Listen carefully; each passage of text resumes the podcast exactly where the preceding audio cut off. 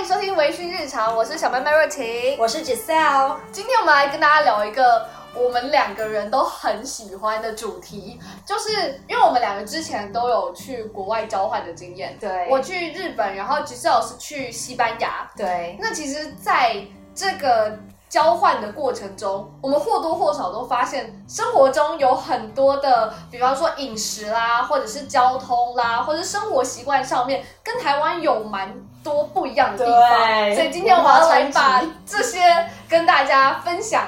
就是也是同时就是知道说，哎，原来在这个国家还有这样子的文化，嗯这样子。OK，所以呢，呃，我是在大四的时候去西班牙交换了一年，然后上半学期的时候我是住在南部的哈恩，嗯然后在下半学期的时候我搬到呃塞维利亚去做一个实习。嗯，那我当时呢是去差不多四个多月的时间，因为我只去了一学期。那也是同样在大四上学期的时候，我到了日本的多摩大学。我当时是住在呃学校安排的宿舍。那我们今天呢，就就三点下去聊，就是呃和台湾不同的地方，分别是交通、饮食还有建筑。那这是我们就今天特别聊，当然我们也会就是在更深入去聊一些不同的东西。对，因为有些东西真的很难去把它说做区分，到底是哪一块。有这一点还蛮酷的这样子。OK，那我们就先来聊交通好了。好，OK，那就是跟台湾我觉得最大的差别是，就台湾在搭公车的时候，嗯，好像都是就是前面跟后面都可以上，对不对？对然后你就上去你就逼卡，对但是在在西班牙不是这样，在西班牙你一定要前上后下，你如果不前上后就是后下的话，你会被人家翻白眼，因为它只有在前面的地方就是有你可以投币跟逼卡的。嗯嗯嗯。所以如果你就是横后面上的话，你根本没有地方逼，然后你还要再绕到前面，就是你会挡到人家的路。哦，哎，那其实，在日本的话，公车我这边有想到一个很酷的点，就是他们的公车 size 其实很小，哎，就大概是台湾公车的四分之三的大小。哦，真的哦。对，而且我觉得 他们你说像那种就是一般在台湾可以看到小小台的那种小型巴士？它没有到那么小，四分之三，就是可能去头去尾一点点这样子。哦然后就是你从外观看，你就觉得哎，就是怎么那么小台的感觉。哦，对，嗯，然后呢，其实我当时坐公车，就是很常会坐公车嘛。嗯哼，他们上面有分，像是他们是叫优先席，也就是像我们的不爱做概念。哦，可是我这一点不是要去批判，但是以我的观察，我发现他们好像，那就是不论是小孩啊，或者是比较大一点的成人，都不太有让座的习惯。就起码我去的那几个月的时间里面，不管是在公车或者是在呃捷运啊那种呃嗯火车上面，我从来都没看到有人让座。其实西班牙也是，啊真的吗？没有那种很明显的让座习惯。不过我现在讲的是，呃，我住比较久的就是在哈恩嘛，对，哈恩它算是一个小城镇，然后它的呃，把它的公车跟你们比较跟日本比较不一样的是，它很大台，而且它其实它还会有那种像呃，之前台中不是有那个哦，BRT 对 BRT 那么长的哦、对，它有这么长的，它就是那种就是前面跟后面就是两个车厢连在一起，就算在小城镇里面也是。然后他们，我觉得比较烦的一点是说，呃，看城市，因为每一座城市你可以上他公车的方式都不一样。对因为像就是在哈恩，你在哈恩买公车卡非常麻烦，就是你如果在呃在台湾的话，就是悠游卡嘛。嗯，可是，在哈恩的话，你还要跑去邮局拿你的签证、拿你的护照、拿你的入学证明，然后拿去他那边办一张卡，然后在那边储值，然后你可能要等个就是几个礼拜你才会收到，就是啊对啊，就是效率就超级差的。那想要公车这个的话，其实他们去办公车卡还蛮方便的，就是你哦，呃公车卡或者是所谓像是捷运的那种卡，你只要去他们的车站，呃，如果你是要你是学生学生方案的话，你需要带你的在留卡，还有你的呃学校的一些学生证啊，嗯就是一些证明你是学生的东西，你拿去给他，他其实当场就可以办给你的。哦，所以那那那他跟台湾。呃，他会不会跟台湾一样？就是你如果没有想要特别办这种学生的话，就是可以直接去买一张卡。可以，那呃，我买的那一张是 Postmo 卡，它上面很贴心哦，它会写，比方说像我之前很常买月票嘛，因为我直接就是从我住的那一站呃福他曼拉嘎瓦到香南台这一段，它就是我就是单纯买这一段，嗯，所以学生的话，如果你买的话，价钱是一般成人上班族的一半，哦你知道差超级多钱，学生也很贵哎。哎、其实我们也是哎、就是我们去办那个卡，它其实有分成什么老年，然后或者是嗯就是像我们学生，嗯学生的话真的就半价差很多。对对，其实也是可以投币啊，可是其实像我刚刚讲那样子，那个是只限哈恩。你如果在不同的城市，它又有不同的规矩。如果像是去马德里或是巴塞罗那，就你也许你就是可以去买个月票，或者是在地铁站你直接去买那种票，就你就可以拿去搭公车、拿去搭地铁或者什么的。所以它其实每座城市不太一样，所以我觉得台湾比较好一点是，就台湾很统一，你就不用到另一个城市，你还要再换一种方法。因为像我那时候搬到塞维利亚之后，嗯。我哈恩的卡就没用啦，根本就不能拿去刷他们的，所以我里面还存的就是五十几欧，就放在那边烂，也没有办法就拿去其他城市用。可能你有一天还可以拿去用啊，就是期待你有一天回西班牙。好吧，希望。然后我这边还有一点就是，我第一次在日本搭公车的时候，我就上他的公车，我坐着坐着，突然就是车子熄火，我想说啊，怎么怎么回事？就是车子怎么发生什么事情的这样子？然后过一下子，然后又继续开。后来我发现日本的公车只要遇到红灯，它会直接熄火，它不是怠速哦，好酷哦，它会直接熄火。这感觉很环保哎。还是其实就是你在就是启动引擎的时候，反而会放更多的二氧化碳。我我是我不清楚对，但我会觉得就是你会有点被吓到的感觉，因为它就轰，然后就继续，然后又停，然后又轰，又继续了这样子。好酷哦！哎、可是对这样搭车的人应该会被吓到。对，我们我们的话，哦，这也是仅限哈恩。嗯，哈恩的公车就是它，它不会像台湾这样。台湾通常是比如说呃某一个站，这个站的对面就是它相反方向，所以台湾的公车行进路线，简单来说，它就是一条线。嗯，那但是，所以它就是这边也有，对面也有一个站这样子。可是，在西班牙不是，应该说在哈恩不是，嗯就是它是绕一个圈的，嗯所以你这边有站，你没有办法，就是就就对面又可以直接再绕回去，你必须要绕一圈，啊，对，很麻烦，超级麻烦的。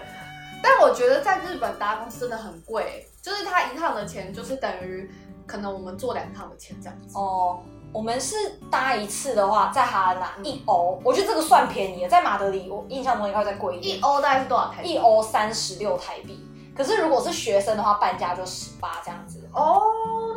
其实就跟台湾差不多啊。对，因为18哈恩算是小乡镇，所以它不会到很贵。哦，然后像这边交通的话，我还想提到就是计程车。其实日本的计程车呢，他们是有工会在，就是政府在管理的，所以不像说有一些，如果你坐台湾计程车，比方说 A 这一家的，他可能坐一趟跳表同样的距离。可能是一百块，然后另外一间可能一百二，另外一间一百五，就有可能会发生这种情况。然后在日本的话，我之前在的城市是横滨，我是不知道其他地区啊，嗯但起码横滨的话，它当时我那时候在跟就是那个司机聊天，他就说他们一点六公里以内全部价格都一样，所以你不管搭哪、哪一间都一样。哦，还有就是像我那时候搭的话，就是一点六公里以内。就是七百三十块台币，换算回来就是台币两百零四块，其实很贵，你知道很贵，就是你搭的路程大概不到十分钟，嗯然后就是收这个钱。天啊！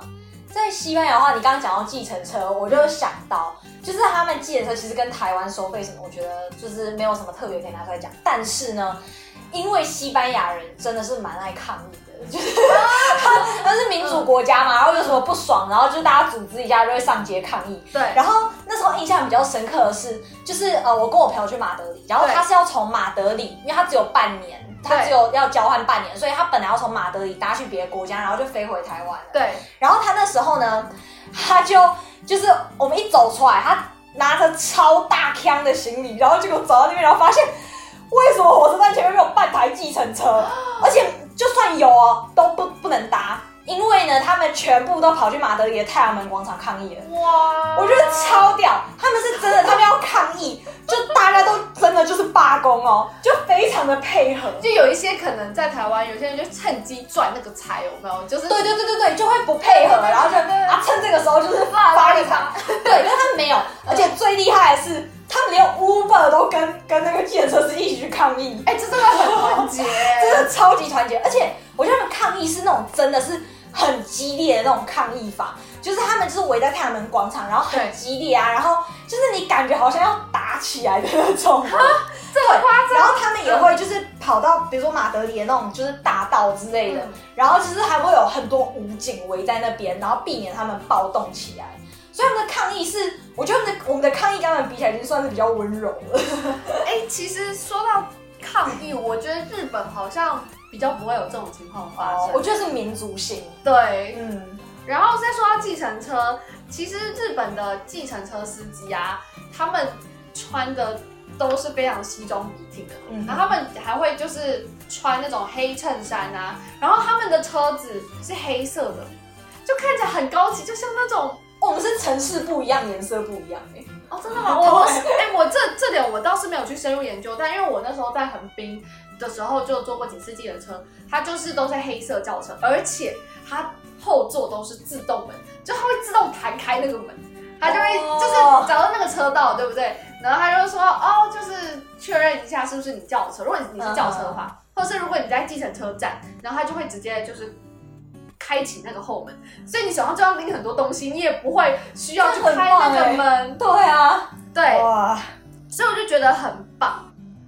我们虽然说就是计程车没什么好讲的，但是就我们有一个还蛮特别的东西，叫做 blah blah car。嗯，blah blah car 就是共乘。嗯比如说，你今天想要从哈恩到塞维利亚，嗯，然后你就可以上去 blah Bla Car 里面查说有没有人这个时候也是要开车从哈恩到塞维利亚。嗯，如果有的话，你就可以就是上去申请说你想要跟他共乘。如果他同意的话，然后你就就是在上面付费给他，也就是说你帮他分担油钱，然后这个费用会相对比较便宜一点，这样子。哦，就拼车的概念。对，然后像因为我那时候就会。呃，我要搬家嘛，我要从哈安搬到塞维利亚，所以我要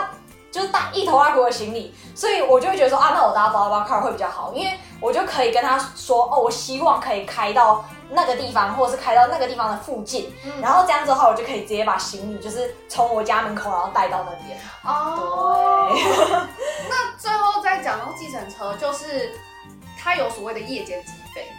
哦，这个感觉很多都有，台湾其实也有夜间计可是我觉得它夜间计费真的很贵吗？它夜间计费我觉得真的很恐怖，因为当初我因为我跳表跳到哭，我哥在也是在日本嘛，然后我就是跑去他的他住的地方，就是去找他玩这样子。然后因为那时候已经是晚上了，我我我爸妈那时候就是，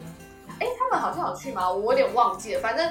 他们就是说哦，叫我一定要搭计程车，如果这么晚的话，就是怕危险。嗯然后我永远记得，就是在他那个城市，因为我哥那时候是住在啊，天哪，我突然忘记是哪里了。反正呢，也也算是不是那么市区的城市啊。哦。对。然后他就是，我就是搭上那个计程车，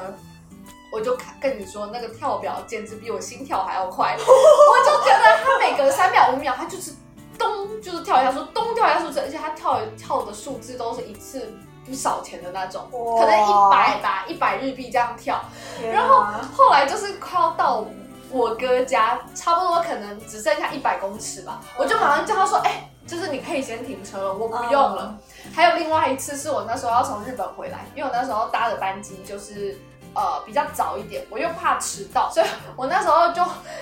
呃五点的时候，那个那台计程车是五点的时候来我们宿舍这边，然后载我。我一上车，我就发现它上面好像就有显示那个夜间计费，那个价钱好像是两倍。天哪！我记得是两倍，哇，还是两倍再多一点，好贵哦！我下车的时候，我想说！我记得之前不是这个价钱呢。然后他就跟我说，哦，不好意思，因为现在是夜间计费，所以就是这个价。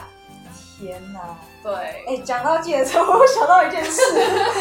其实我之前，哦，我觉得西班牙人其实大部分的人都是真的很善良。对，尤其是他们比较年呃年老一辈的。他们真的非常善良。我那时候呃跟我的室友，嗯我们在哈恩车站，然后因为我们实在带太多东西了，我们就懒得走回去，然后我们想说叫一台计程车把我们载到呃载到我们住的地方。然后那时候呢，就有一个阿桑，就是西班牙的阿妈，就是过来，然后就跟我们说。哦，就是就是你你要你们愿不愿意跟我一起拼车？我想说他应该只是想要继承节节省那个计程车钱而已。对，他说要不要一起拼车啊？然后他说，因为他住在什么一个 plaza 附近，然后那个 plaza 就哦，因为他那时候说住教堂附近，然后我们说哦，我们住在那个 plaza，那个 plaza 离那个教堂很近啊。然后我们说好，那我们一起。对，结果呢，他就说好，那我们可以就是开就配合我们，然后离我们比较近的地方。搭到那边之后，他就说他要付钱。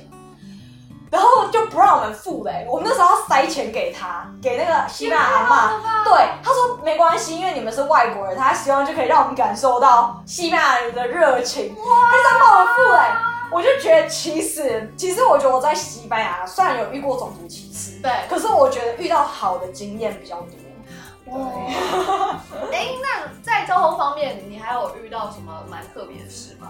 哦哦，比如说像呃，就行人而言好了，嗯比如说你要过斑马线，嗯就是呃，这是看地区啊，但是很多地方你过斑马线的话，就是它会有呃交通号志下面会有个按钮，对。你要去按那个按钮，就是说哦你要过马路了，这样子它才会就是会就是会亮那个嗯、就是让行人通过去的灯，就是行人可以行走的灯这样子，不对。然它就会就如果是单行道的话，他就会默认说哦没有人要过，他就一直让车子流就是车流量过去。所以其实我觉得这个好的一点是说，就是如果他在就是车流量比较大，然后行人比较少的时候，嗯。它可以很好的疏散车辆的那个，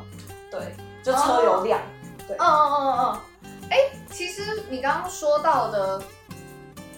你刚刚说 你说那个要按按钮那个吗？对，按按钮的。我们就是我那时候在日本的时候，也有一些地方它会出现那个东西，但是哦你按下去之后呢，它会隔大概几十秒吧，然后它就会让过。但是通常好像是老人家，我不知道为什么，我记得它上面好像写老人专用之类的哦，。真的吗？可是我们都是就是所有人就是都要按，就是通常就如果呃一个地方刚红灯，就是行人号志红灯，然后又有行人涌过来的话，第一个走过去的人都会先按。哦，好像是有一些地区有分，我们有一些地区也是这样子，你要按，然后它才会可以过。但是我有曾经在一些比较乡下的城市，就算你没按，它还是会变灯，但是它上面有特别就注明说，哎，这个是老人家才能按，因为他按了好像就会马上变灯之类的。嗯然后还有一个很酷的，就是他们的十字路口，比方说那个有红绿灯嘛，嗯然后现在红灯了，他们就会可以过，呃，不绿灯就可以过嘛。它可以过，它假如说你是平行线或者是垂直线，它会有不一样的声音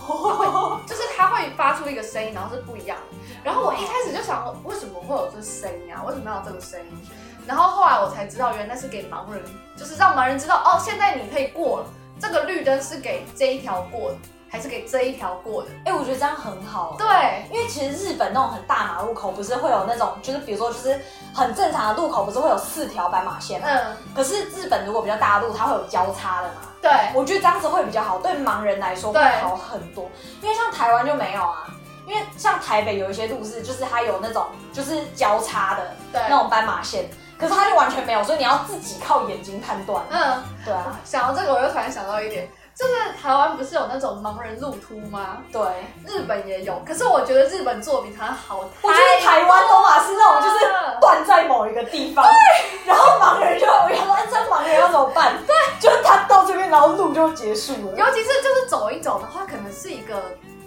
你要下去某个地方，或者是它那一条路它不是完全的平的，可能它中间你你知道，就是它有时候有某一些地方会凸起来，对，然后它就没有，它那一块就没有。嗯，然后我就觉得这个可以做更好一点。日本它真的就是一条到底耶，真的就做的非常好，这点我是真的要给他们按个赞。然后讲到刚刚就是呃行人这一点啊，嗯，就是呃，我觉得在西班牙嗯普遍嗯非常的礼让行人。嗯就如果你要过马路，嗯就它只是一条就是很小很小，然后没有红绿灯的路，他只要意识到你站在那个路口，嗯他就会停下来，然后挥手叫你过。就他们非常的礼让行人，跟台湾不一样，台湾都是行人要礼让车辆，因为你知道在台湾有一些路比较小的路，它是没有红绿灯的，嗯，然后车子绝对不会礼让行人，通常啊大概百分之九十吧，通常都是会车先过。可是，在西班牙就是它绝对会让你先过。然后呃，不过我觉得这个看国情，因为像在意大利，我觉得意大利蛮特别，嗯就它北部超礼让行人。嗯，然后你越往南部的时候，你就会发现它根本不鸟你。我觉得蛮有趣，是因为因为欧洲蛮大，所以它每个地方的那个民情都不太一样。对。然后你刚刚讲到就是礼让行人，日本也是，就是一定会让行人。我觉得，嗯，除了跟他们的国家民族性有关，还有一点就是他们法律有明文规定，就一定要礼让行人。如果你就是我没有说到礼让行人，好像有哦，但是他们是真的会很严格哎，所以就是如果你在日本，我就随便过，你知道吗？车子来我就直接慢慢走过去，就是因为假如说我现在是确实可以过的状态，车子也可以过，那那我就先过，因为我我就是可以先过，而且我不用担心那个车我觉得这样。很好，我觉得台湾超有压力，而且台湾会逼车哎、就你如果想要硬先过，还是扒你，我想说奇怪，就这个斑马线它没有红绿灯，反正就行人要先过啊。不然的话，就是你可能行人先过，然后你就会发现那台车子完全没有减速，在朝你冲过来。对，他就是要逼你车，我觉得超恐怖的。然后还有一点就是，我那时候在日本的时候，因为其实我住的地方，他们他们呃，这有一点牵涉到住宅区，嗯但是因为我要讲的就是我们住的地方离车站有一点距离，如果走路的话还要在十五分钟左右。但是呢，就是我又不是那么想要搭公车，因为花那个钱我就觉得好贵哦，哦，所以我就会走回去。然后我就会发现，他们日本人超爱走路，每个人都在走路。你知道，因为我们车站那边有一个超市很有名的，就是叫 Don Quixote。嗯哼，嗯，全日本你在各个地方都可以找到这间超市。嗯嗯，然后它就是说，哦，最低价或什么之类的。嗯然后呢，在那边买完东西之后走回去，其实如果你提大包小包很重，然后很累，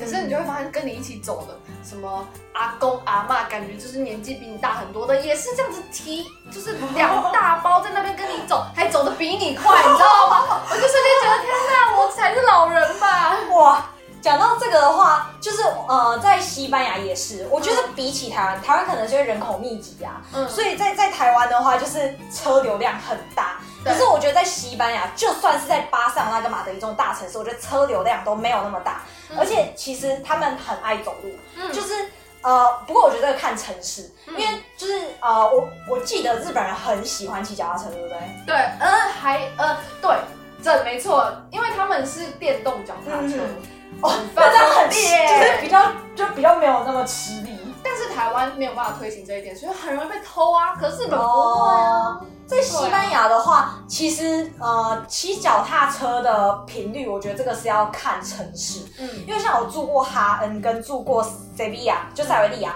嗯哈恩的话，因为它是山坡地比较多，所以他们骑脚踏车的人很少，大部分的人都用走路的方式。嗯，可是，在塞维亚的话，我觉得他们城市规划的非常的好，对，就是他们会有人行道、有马路，还有一条脚踏车专用道。对他们那个就是专门给脚踏车骑的，行人不可以走。我之前有一次要过呃斑马线，我在等斑马线的时候不小心踩到嗯那个呃脚踏车专用道，就一个就是西班牙的奶奶就过来拍我的肩说，叫我说不可以踩在那边，因为会挡到脚踏车。所以他们城市真的是规划的非常的好。所以就是要看啊。对，这是要看城市。我想问一下，嗯就是你在你住的那个城市里面有轻轨吗？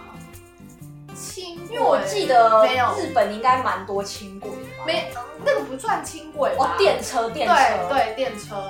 在西班牙的话，我觉得有一个非常好笑的事，就是呃，因为南部有一些省份跟城市比较穷，嗯，然后像哈恩就是比较穷的城市，对，然后他们有一件非常好笑的事，就是关于轻轨的笑话，这是真的，就是我们那时候刚来的时候，想说天哪，我竟然看到轻轨的轨道了。对，他说太好了，就是轻轨感觉比公车还要快。然后我们就本来很兴奋哦，然后就到那边发现为什么就是没有任何车在行驶。后来去问西班牙的朋友，就说哦，因为我们当地哈的政府盖好轨道之后，发现没有钱了，所以他们就买不起那个轻轨的车厢，所以就不能开了。我傻超傻眼，对，所以就是那一届政府的政绩就是盖了轻轨的轨道。所以你可以就是沿着那轨道走，走到你要去的地方啊，只是靠你的双脚。对，就是到后来那个轻轨轨道变成什么吗？它变成他们停车的地方。太烂了你就看到那一整条那整条轻轨的轨道上，大家都直接把就是停就当停车场停哦。我觉得这也太好笑了，眼，这也算是一种政绩啊，多盖停车场。免费的停车场，，我觉得这一点也很重要，因为像那个呃，讲到停车场，对。因为西班牙对。就是它旧城区，因为像通常欧洲国家它都有新城区跟旧城区，因为对他们的历史比较久远嘛，对。所以旧城区它通常都是会是就是很多景点的地方，像什么呃城堡啊，然后或者是教堂，嗯然后通常都是石板路之类，然后新城区就是新的建筑，然后还有柏油路，嗯然后他们的路，所以他们在旧城区的路会非常的窄，对，然后这时候呢，你车要停在哪里？这就是一个很严重的问题。对，那起码政府他们就挖很多的地下公用停车场，嗯所以你就不会像台湾那样子。我觉得台湾的很危险，就是马路就是本来已经不不宽了，然后车又很多，然后一堆人在那边临停。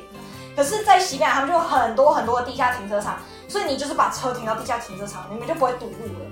哦，哎、对其实像日本的话，他们是很多平面的收费停车场，然后清一色都是同一个品牌。其实台湾也有那个品牌，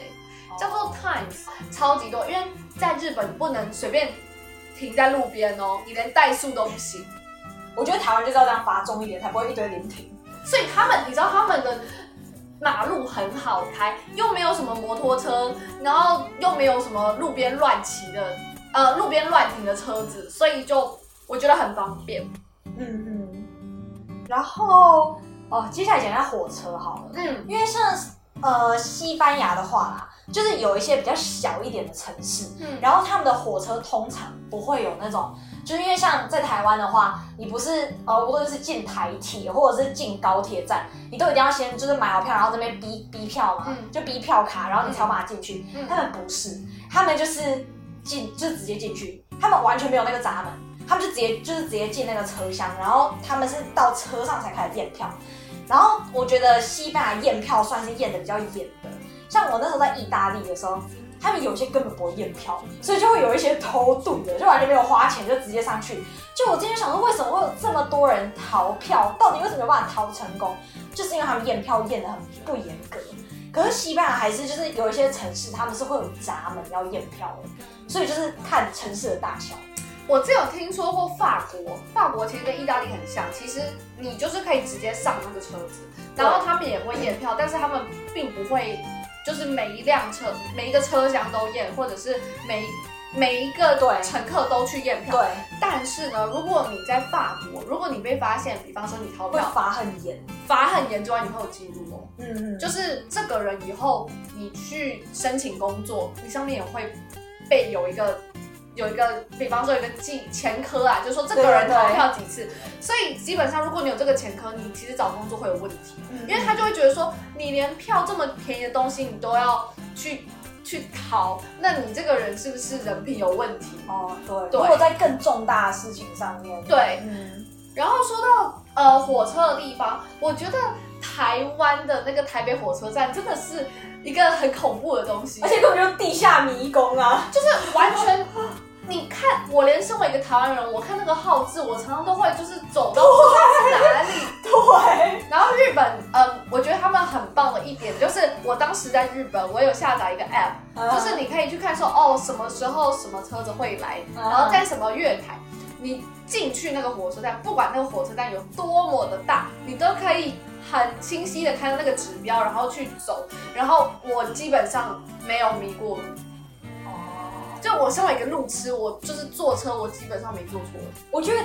台北的有点太混乱了，就是它感觉就是，比如说你一开始旧时代的时候，可能先有火车，后来再叠加上去捷运，又再叠加上高铁，就会变得超级复杂。我今天看到有一个外国人留言，就是在讲那个呃台北火车站，他要说台北火车站是世界上最危险的地方，就如果哪一天就是就是丧尸爆发了，绝对会先死在里面。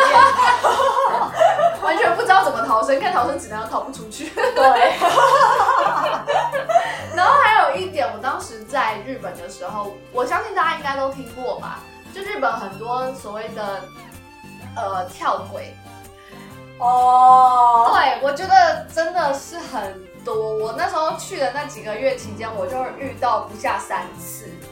而且我非常讨厌遇到人身事故。哇，他们在那边叫做人身事故，人就是人民的人，然后身体的身，就是代表有人跳下去了。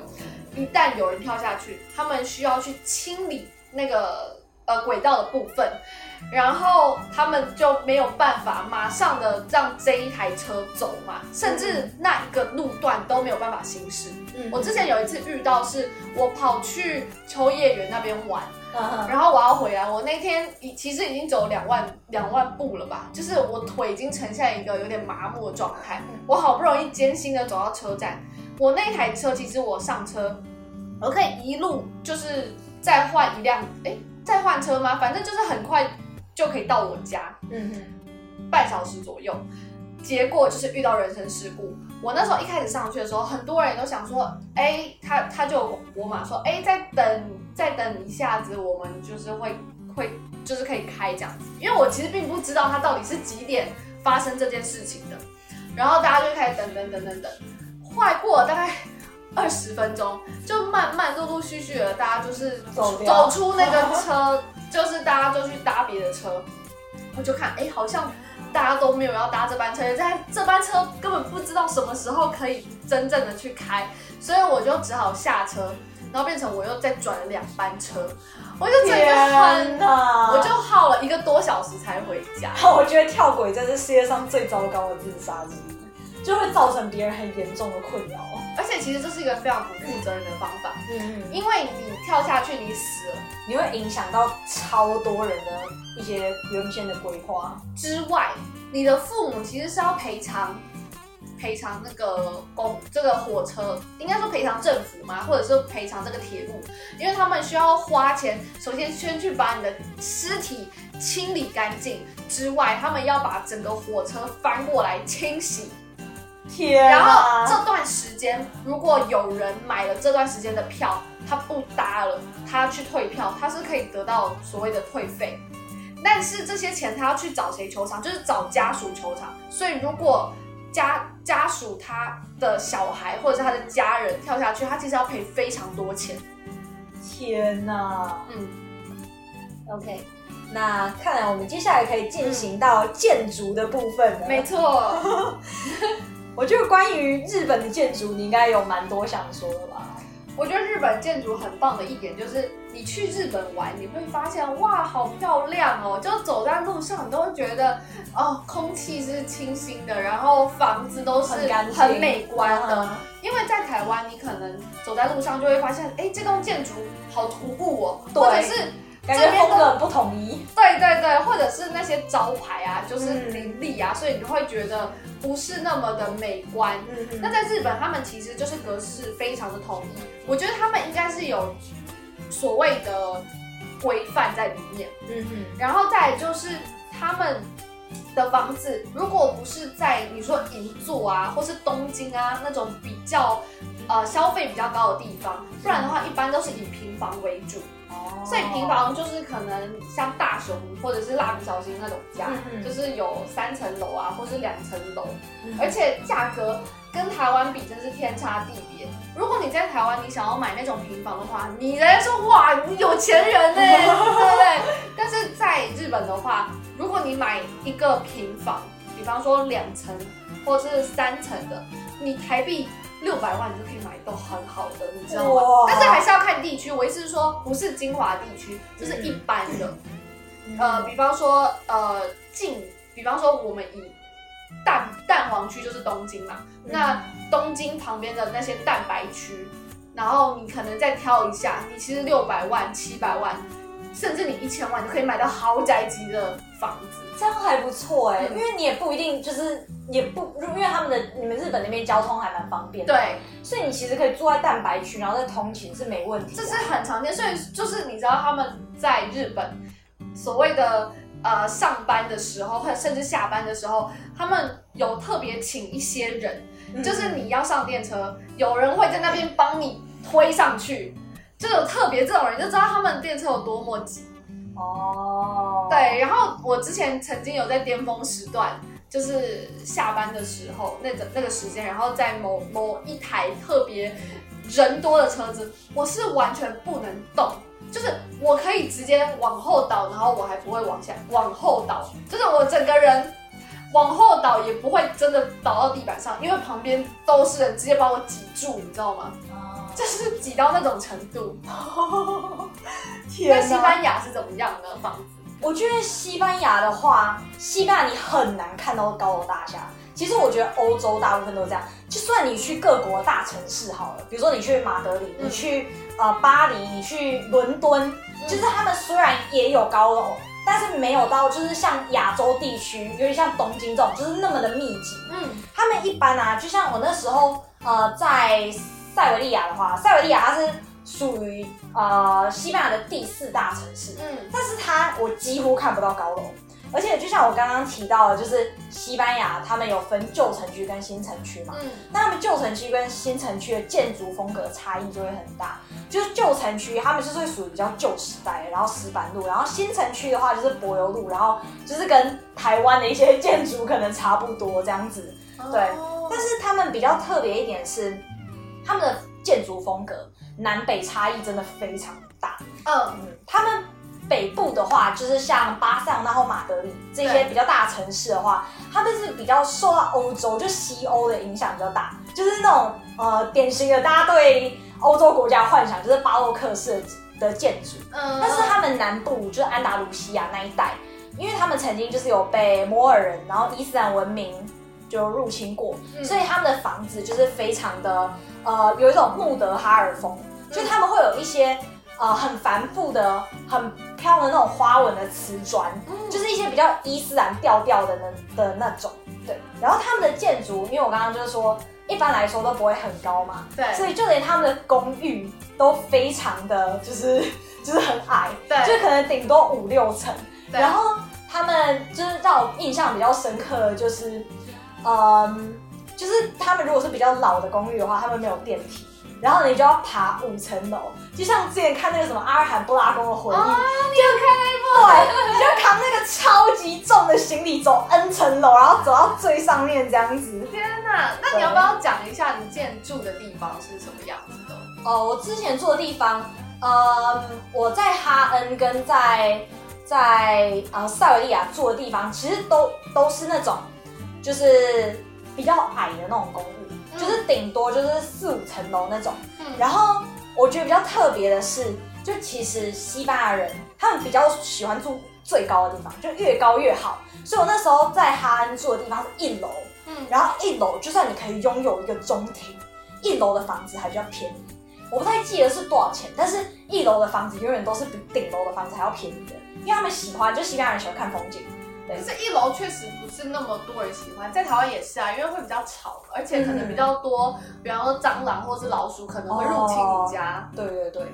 然后他们的老房子的话，就是他们一般来说地板就是那种瓷砖式的那种。嗯，嗯对，然后哦，还有就是西班牙的南部的建筑，其实跟很多你们对希腊建筑，就是那种地中海建筑的想象很像。嗯，就是他们南部的建筑很多都是那种白色的墙，就是大片大片的白色。然后像在那个哈恩，它基本上建筑你这样放眼望去，旧城区的都是那种白色的。可是，在塞维利亚，它就在更缤纷一点，就是很七彩缤纷。对，但是越往北部，它就是比较那种沉重，然后比较平稳的那种色调。嗯，对。哦，那你之前住那边，就是跟台湾住起来有什么样的地方吗？或者是需要注意什么吗？注意什么吗？我觉得住或是空间不同。空间就是同样的价钱，你们住到的住到的那个空间比跟台湾是差不多的吗？我觉得这个还是要看区域，嗯因为当然就是你越往市中心会越贵，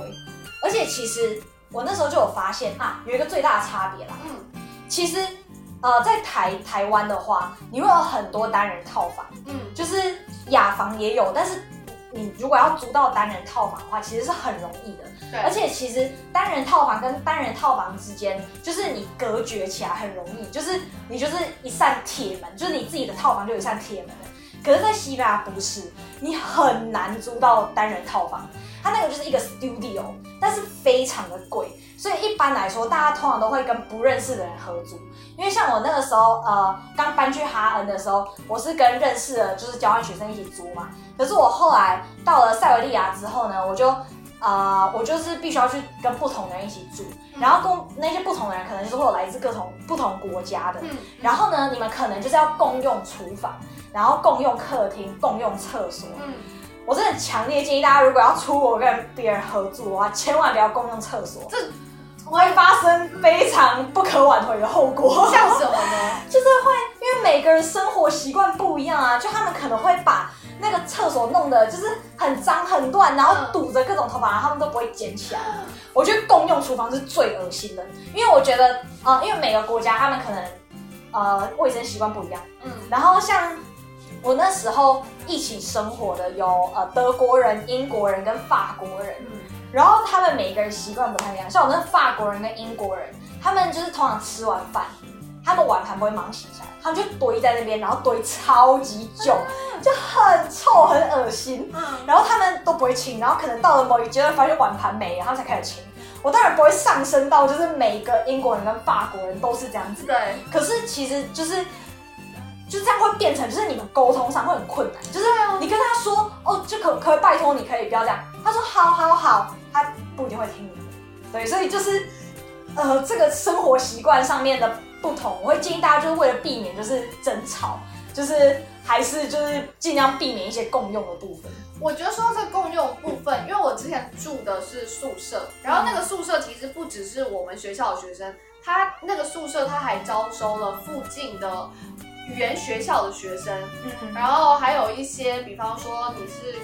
工作已经工作的人了，然后你在附近上班，然后你也可以去租。所以其实我们那个宿舍的组成蛮复杂的，那我也我也跟里面的蛮多人成为好朋友的。但是呢，因为我们那个厨房是共用的，所以像我们每个人都有一个柜子，嗯嗯，然后那个柜子呢，就有点像是我们小学那种置物柜，你可以把你要煮东西的材料放里面，比方说你可以放锅子啊，你可以放油啊，可以放任何的调味品在你的柜子里面。然后它有四个。就是煮菜用的炉子哦，我这边你是会被偷用，我都会被偷用。我跟你说，我的更夸张，就是他们是用一种叫做 IH 的炉子，然后那种炉子呢，并不是所有的呃锅子都可以使用，你要有特殊的锅子。所以之前我们一开始讲说去大创，就想说，哎，大创锅子便宜啊，我们，就买大创锅子。可是大创锅子并没有符合 IH 炉。它 IH 炉它上面就是会特别注明说，哦，这个锅子可以用 IH 炉煮。如果它没有写的话，你就只能用一般的瓦斯炉煮。但因为我们的宿舍它只有提供 IH 炉，所以你一定要特别买买那种锅子，那种锅子会比较贵一点。哦。然后一开始的时候，就是我会被偷的是油，就是觉得油怎么变少了。我的油盐，然后各种调味品都会减少。我后来不是减少问题，我就直接后来整罐油就不见了，就刚买油就不见了。然后我可是你们那个厨房是不是很多人在用？对，就是每个人都可以用啊。然后盐巴，我刚买整罐盐巴不见，你知道那个盐巴我是去大创买，是一一一个才就是三十二才两头。对，我就觉得你是有多爱吃盐呐，我就很气，怕我们东西都会写名字。但我觉得写名字也没用，他要偷根本不会管你有没有写名字。他可以拿去他的厨他的房间，然后因为我们其实也可以在厨房在房间煮东西，因为像我那时候就有一个快煮锅，所以我后来有时候会在房间煮。但重点就是我后来惨到什么程度，我连我的锅子都被偷走，我就觉得很气，你知道吗？我觉得这种你真的不要放在公用地区哎。可是那是我的柜子，我放我柜子里面。已经快要回台湾了，我就想说算了，那老娘就不煮了，太离谱了。那我也很好奇，就想说到底是谁敢偷我的锅？我锅上面写名字哎，他根本不 care 好不好？对啊。那你们就是之后你们乐色要怎么处理？哦，我们的乐色就是可以自自己丢，就是他们有一个像是有人集中管理这样子，因为我们那个算是宿舍，所以有人在打扫，所以我们也要付那个清洁费。哦，那我们垃圾就直接就是丢外面一个集中区就可以了。你们、哦你你是自己租对不对？呃，对，可是其实我观察到，就是每座城市也是不一样。嗯因为像在哈恩的话，我们基本上就是你垃圾，你就直接拿去，比如说巷子口，你就拿去巷子口放着，到晚上就会有就是垃圾的工人来收。对，然后还有那种，就我同学住，我觉得蛮爽的，他就直接丢门口，他住公寓，他就直接丢门口，然后就有专门的人来收。嗯，然后在这个在哈恩，可是，在塞维利亚的话，他就是不太一定，嗯因为像我那时候就没有专门的人来收。嗯然后我们楼下就是呃，我住的公寓楼下就是有一个呃广场，就是有像一个小公园，它公园里面会有那种垃圾垃圾车，他们垃圾车超酷的哦，他们垃圾车是固定在那边的，然后呢，你踩一下，它会弹开，它弹开里面通往一个地下垃圾场。哦，对。我知道，像新加坡的家庭式对对对对，就是那种，就是你丢下去之后，它就会通到一个地下垃圾场，所以他们之后会有人到下面去收，所以它就永远都不会有那种装满然后恶臭的问题。好方便对哦。等一下，他们到处都是。说到这个垃圾，虽然跟建筑没有什么太大的关系，但是我真的要说，台湾，尤其是台北，你很容易可以找到垃圾桶，对不对？对，在日本，我跟你说，找垃圾桶比登天还难，就是他们的垃圾桶真的少到一个他们，是不是怕长蟑螂之类的？我觉得他们是怕人家丢家里的垃圾，所以他们就算找到了那个垃圾桶，那个垃圾桶超级小，就小到不行了。它就是你没有办法丢别的东西，就是你只能丢你当时创造的垃圾。啊，对，但重点是你也很难找到那种垃圾桶。就是他们很好找的一种叫做资源回收桶，因为他们很多的自动贩卖机，所以你就很好丢那些东西。但是你要找一般的垃圾桶找不到。天真哪！这样也好啊，这样才可以避免大家就是乱丢家庭垃圾。然后说到建筑的地方，我还有一个想补充的，像日本的呃房价，我觉得他们可以压到就是比较平易近人的价格，就是以他们来说，他们经济也非常发达，可是他们的房地产其实并没有像台湾或者是香港这些呃邻近的国家一样炒房地产炒得这么恐怖，是因为他们有一个政策叫做空屋税。空屋税就是说，如果你今天有一个房子，你没有租给别人的话，你需要缴非常非常重的税。哦。我觉得很好，你知道它这个房价就会跌，就是如果它如果有空屋税的话，呃不止跌哦，像我哥他之前一开始是住在嗯，就是也是租一个房子这样子，嗯。然后他后面呢也是那种一整排的，然后就是单人的，就是公公寓，有点类也不是公寓啦，就是单间，然后但是只有一层。就是每个都是单间、单间、单间的、单间、单间一整排的。他那个时候快要搬走的时候，后面那一整排直接全部拆掉，因为那个房东他付不起空屋税，他直接把，然后又租不出去，他直接拆掉了。天我觉得超级狂，哎，我觉得这样比较好哎，这样子就是房房价才不会一直往上涨，对啊，所以我就觉得台台湾湾可以借鉴。但是很难啦，我觉得。嗯嗯。那建筑你还有什么要补充？哦，建筑的话，我现在最后想要讲的就是，嗯，因为我刚刚就有讲到说，就是西班牙南部，就是因为之前曾经有受到伊斯兰文明的入侵，嗯所以他们的房子就是会有比较多元素融合在里面嘛，包括他们教堂也是。嗯其实西班牙是一个天主教国家，嗯可是我之前到他们的一个城市叫哥多华，嗯他们那座城市有个非常有名的呃教堂，它其实是融合了就是伊斯兰的那个礼拜堂跟教堂为一体的。就他们之前最开始，他们曾经是一个就是呃基督教的小教会，然后后来伊斯兰文明入侵之后呢，他们就扩建，把它改造成一个伊斯兰的那个礼拜堂。对，然后那个伊斯兰的礼拜堂，他们建的规模非常宏大，然后里面都是刻满就是阿拉伯的铭文啊，嗯然后什么的。嗯结果后来就是西班牙就是夺回了那个城市之后，他们就把那一座就是伊斯兰的礼拜堂里面改建成教堂，嗯所以你在外面看起来你会觉得哦，这个就是一个伊斯兰的礼拜堂。但是走进去里面，就是走进去里面，你还看到各种就是伊斯兰的拱门啊，然后阿拉伯的符文啊，然后走到最里面就是礼拜堂，然后就是有什么圣母，然后什么，然后你就会觉得说，这栋建筑它除了就是讲他们之间可能纷争的历史之外，我觉得它也让我感受到一种民族的包容性，嗯，就是他们可以就是去包容说不同的文化的冲突，然后把它保存下来，而不是就是把一三的部分就彻底毁坏，就是对，就是不同的融合在元素融合在一起这样。哦，我觉得这这还蛮酷的哎，就是在台湾可能比较不会遇到这样子的情比如。说庙里面有那个 礼拜堂，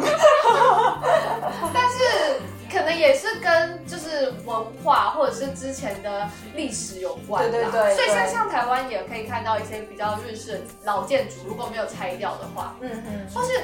你知道嗯台大医院嘛？嗯我觉得它就是因为我前阵子就有去台大医院，嗯我就发现哎、台大医院跟我想象中的不一样哎、嗯，你有去过台北台大医院吗？没有哎、它是很复古风，它就是走很复古风，所以我就觉得跟我想象的不一样。嗯对，因为我本来想说，哎、它可能会比较先进啊，或者是盖的比较很比较漂亮这样。OK，那我觉得今天我们这一期好像已经讲蛮多了，那我们下一期呢会再跟大家分享更多有关于呃文化方面的。我觉得这个文化跟饮食啊，真的真的很多大家应该会想知道。那我那我们这一集就先到这边告一个段落了。我是小妹妹若晴，我是 Giselle，如果有什么想跟我们分享的，欢迎来到我们的脸书粉丝团，搜寻“微醺日常”就可以找到我们。另外呢，Apple Podcast 也可以打五颗星给我们支持与鼓励。那我们下次再见啦，拜拜拜拜。